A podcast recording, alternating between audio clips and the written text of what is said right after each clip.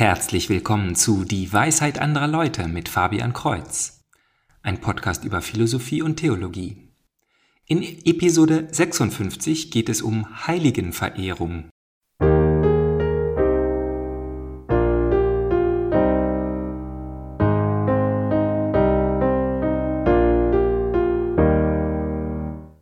Dieses Thema ist an Missverständnissen reich. Die Lutherane Kirche und Luther selber hatten zwar noch kein großes Problem damit und folgen selber einem Kalender von heiligen Tagen, aber die reformierte Kirche hält dies alles zusammen mit heiligen Bildern für Abgötterei. Das erste und für sie auch das zweite Gebot sagt doch ganz klar, dass Gott alleine der Herr ist und dass jegliche Verehrung von etwas anderem verboten ist. Ich habe meine Erklärung dazu in vier Teile aufgeteilt. Erstens ein Missverständnis. Zweitens das radikale christliche Miteinander. Drittens der Seelenschlaf. Und viertens die Frage nach dem Effekt. Erstens also, ich glaube, es gibt da ein Missverständnis. Und wir haben es hier mit grundsätzlich verschiedenen Welten zu tun. Ein reformierter Christ, der Heiligenverehrung nicht kennt, kennt nur eine Art des Betens, das Beten zu Gott. Und dies ist die einzig vorstellbare Art, in der das Wort beten überhaupt Sinn macht. Es ist der einzige Grund, aus dem er knien würde. Wenn nun ein Katholik behauptet, etwas anderes zu tun, sich aber hinkniet, die Hände faltet und mit jemandem spricht, dann sieht das für den Reformierten nach Gottesanbetung aus aber eben nicht an Gott. Stellen Sie sich einen gewieften und erfolgreichen Geschäftsmann vor. Er hat sich vom Tellerwäscher zum Millionär hochgearbeitet, weil er in allen Erlebnissen einen Handel sieht und also einen möglichst gerechten Austausch von Geld und Gütern oder Dienstleistungen auf beiden Seiten. Vielleicht kennt man so jemandem aus einem übertrieben kitschigen Hollywood-Film. Durch mancherlei Dummheit, Ungeschick und eine Menge Pech kommt er nun in eine Situation, in der er Hilfe braucht, aber nichts hat, um dafür zu bezahlen. Überraschend schenkt ihm ein freundlicher Mensch das, was er braucht. Aber das Konzept eines Gefallens existiert in der Welt des Geschäftsmannes auch nur als Handel. Der Schenker verlangt keinen Preis? Das kann nicht sein. Welche Hintergründe hat er? Könnte es eine Investition sein? Riecht er vielleicht eine größere Chance in der Zukunft? Wird er dieses angebliche Geschenk nicht doch eines Tages mit Zinsen zurückverlangen? Für den Geschäftsmann ist es unmöglich zu verstehen, dass der andere etwas Wertvolles kostenlos weggegeben hat, weil das nicht in seine Welt passt. Ich möchte das in keiner Form als etwas Negatives darstellen. Der Geschäftssinn ist an sich nicht falsch. Für jemanden, der Hinknien und Beten alleine als etwas sieht, was man in Preisen der Gottesanbetung tut, passt es nicht in die Welt, dass man dieselbe Handlung auf andere Weise mit anderem Ziel tun kann. Nun ist diese Analogie mit dem Geschäftsmann schlecht gewählt, da sich nicht jeder mit einem Kapitalisten identifizieren möchte. Auch wenn ich versuche, ihn positiv darzustellen. Die Welt eines betenden Christen ist eine völlig andere als die eines gewieften Händlers. Und in keiner Form möchte ich irgendjemandem böse Hintergedanken oder Geiz vorwerfen. Doch mir ist kein besseres Beispiel eingefallen für jemanden, der eine so feste Vorstellung von etwas hat, dass er einem Andersdenkenden gar nicht glauben kann, egal wie sehr er beteuert, nicht so zu denken. Preisen, Ehren, anbeten, sind das Worte, die nur in Bezug auf Gott verwendet werden? Nein, denn wir verwenden die Worte auch im täglichen Leben für andere Zwecke.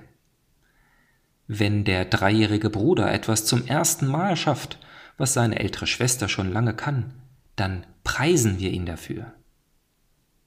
Ein ganz normaler Brief beschreibt den Empfänger gleich zu Beginn als geehrte Dame oder verehrten Herrn. Und der verliebte Mann denkt doch nur an seine Angebetete.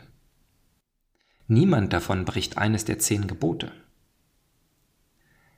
Letztlich gibt es also eine große Übereinstimmung in der Lehre zwischen Katholiken und Reformierten, denn auch Katholiken dürfen keinen Heiligen und auch die Gottesmutter Maria anbeten in dem Sinne, wie es nur Gott gebührt.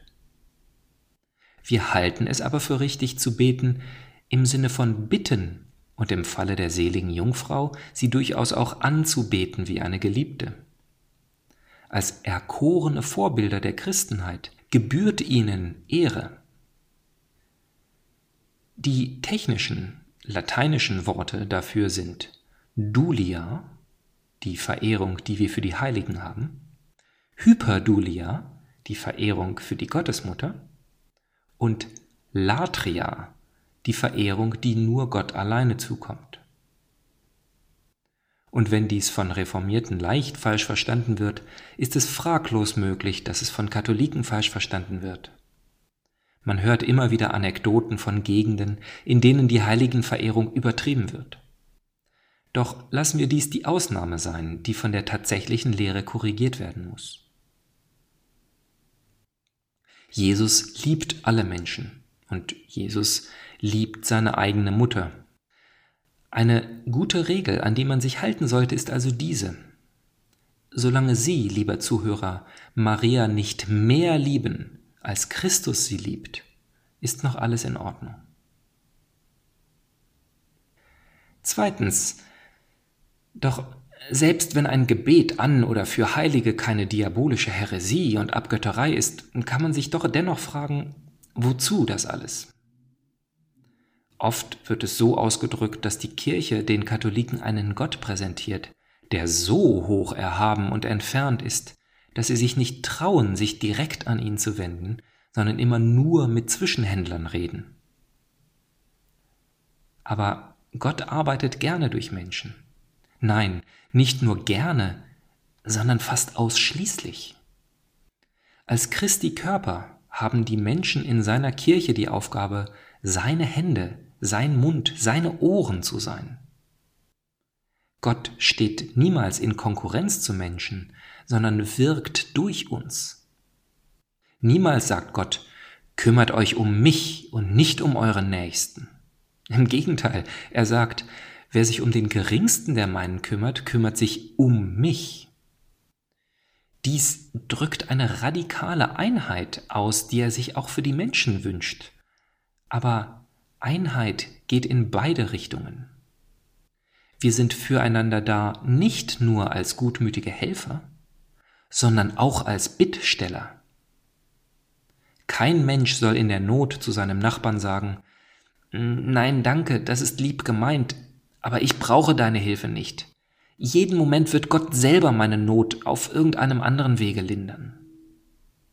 Nein, im Gegenteil, die liebende Hilfe eines Christen ist sogar nur da möglich, wo sie angenommen wird. In der Lehre der Kirche haben die Heiligen durch ihre Taten, durch ihre Liebe und ihr Bekenntnis auch einen großen Vorrat angesammelt. Jesus selber spricht öfter von einem wertvollen Schatz, einem Guthaben im Himmel. Wenn wir aber ein Leib in Christus sind, wenn wir radikal füreinander leben, warum dürfen die Heiligen uns nicht an ihrem Schatz teilhaben lassen? Was bedeutet, bittet, so wird euch gegeben, wenn Gott uns dasselbe untereinander verbieten würde? Jakobus schreibt in Kapitel 5, Vers 16, dass wir füreinander beten sollen und die Gebete der Heiligen viel vermögen. Warum sollte dies nur für auf der Welt lebende Heilige gelten und nicht für solche, die jetzt schon bei Gott leben, die wahrhaft leben? Die Heiligen sind die Antwort auf die Frage, was wir ganz konkret hier auf der Erde tun sollen. Daher lohnt es sich immer, sie zu ganz persönlichen Freunden zu machen. Drittens. Dass es also für die Seele gut ist, sich mit frommen Menschen zu beschäftigen, dass die Heiligen Vorbilder für uns sind, habe ich ja auch bereits letztes Jahr zu Allerheiligen erwähnt. Doch auch wenn mindestens die Lutheraner uns hier zustimmen, dass es gut ist, die Heiligen als Vorbilder zu nehmen und es Gottes Ehre keinen Abbruch tut, wenn wir seine Meisterwerke preisen, also zum Beispiel hoch erhaben nennen, bleibt ein großes Problem mit dem Beten an Heilige, der Seelenschlaf. Wenn die Toten, ob nun heilig oder nicht, bis zum jüngsten Tag schlafen, was bringt es dann zu ihnen zu beten? Klar, es sind Vorbilder, aber sie sind alle tot und können uns weder hören noch Gutes tun, ob durch direkten Eingriff oder Gebet vor Gott. Das heißt, dass die gläubige Großmutter, die dem Enkel immer aus der Bibel vorgelesen hat, im Moment des Todes so von dem Enkel getrennt ist, dass nichts Reales mehr zwischen ihren Seelen besteht. Sie kann sich nicht mehr weiter durch Gebet vor Gott für ihren Enkel einsetzen. Das ist ihr genommen. Vielleicht haben die Heiligen ihr Leben als Einsatz für andere gelebt. Doch im Moment ihres Todes, und bei vielen Heiligen war dies sehr früh, konnten sie einfach nichts mehr tun. Die Welt existiert weiter, aber sie sind kein Teil davon. Nun, wie man an meinem Tonfall hört, entspricht dies natürlich nicht der Lehre der Kirche. Und gerade habe ich angefangen, nach biblischen Zitaten zu suchen und Kirchenväter, Tradition und Magisterium zu durchforsten, als ich sogar gleich auf der Wikipedia-Seite fand, dass der Seelenschlaf inzwischen recht einmütig abgelehnt wird. Ja, es gibt eine lange Liste von Kongregationen, die es glauben, aber man findet zu jeder Lehre eine lange Liste von individuellen protestantischen Kirchen, die es glauben. Historisch interessant ist, dass Martin Luther im Rahmen seiner Polemik gegen das Fegefeuer Worte verwendet hat, die genau darauf hinauslaufen nämlich dass die Toten bis zum jüngsten Gericht schlafen. Doch ist dies heute nicht mehr der erklärte Glaube der meisten Lutheranenkirchen. Ausnahmen gibt es immer. Und die Gelehrten sind sich uneins, ob Luther es gelehrt hat oder nur so klang. Calvin hat den Seelenschlaf definitiv abgelehnt und als Irrlehre verdammt. Viertens bleibt also nur die Frage, ob die Heiligen, wo immer sie sind, uns hören können und Effekt haben. Vielleicht schlafen sie nicht, aber sie sind halt doch irgendwie so beschäftigt oder auf der anderen Seite einer tiefen Schlucht oder da sie ja nicht allwissend sind, haben sie keine Ahnung, was auf der Erde los ist und ob jemand zu ihnen betet oder worum. In Anbetracht dessen, dass das christliche Leben als ein Füreinander definiert ist, finde ich es fragwürdig, ob man diese Existenz der Toten, die nicht für uns da sein können, überhaupt Leben nennen kann. Doch damit wären wir dann wieder beim Seelenschlaf. Aber die Bibel sagt hier leider nichts Konkretes. In der Parabel über Lazarus und den reichen Mann können diese sich frei unterhalten, und der reiche Mann versucht sich sogar für seine Geschwister in der Welt der Lebenden einzusetzen. Doch ist dies zugegebenermaßen eine Parabel mit einem ganz anderen Thema. Es ist kein Lehrsatz über die Art des Lebens nach dem Tod. Daher bin ich an dieser Stelle froh, dass ich der jahrtausendlangen christlichen Tradition folgen kann. Die katholische Kirche erklärt ja gerade die zu Heiligen, denen eine wundersame Fügung nach ihrem Tode nachgesagt wird, also ihr Einsatz für uns durch ihr Gebet. Ein todkrankes Kind, das nach innigen Bitten um die Hilfe des seligen Fulton Sheen plötzlich gesundet. Das Wiederfinden von verlorenen Gegenständen nach einem Gebet zum heiligen Antonius. Der wundersame Sieg gegen das Osmanische Reich bei Lepanto am Tag des Rosenkranzes. Man kann diesen allen individuell skeptisch gegenüber sein. Doch es ist fraglos eine Tradition, die über die Reformation und sogar über das Mittelalter hinausgeht. Schon die Kirchenväter betonen die christliche Gemeinschaft mit den Engeln und Heiligen in den ersten christlichen Jahrhunderten. So schreibt der heilige Augustinus am Tisch des Herrn gedenken wir der Märtyrer nicht auf dieselbe Weise wie der anderen, die in Frieden ruhen. Nicht, dass wir für sie beten, denn er, dass sie für uns beten und dass wir ihren Spuren folgen mögen. Persönlich habe ich die Erfahrung gemacht, dass die Heiligen mit ihrem ganzen Leben nur auf Gott weisen.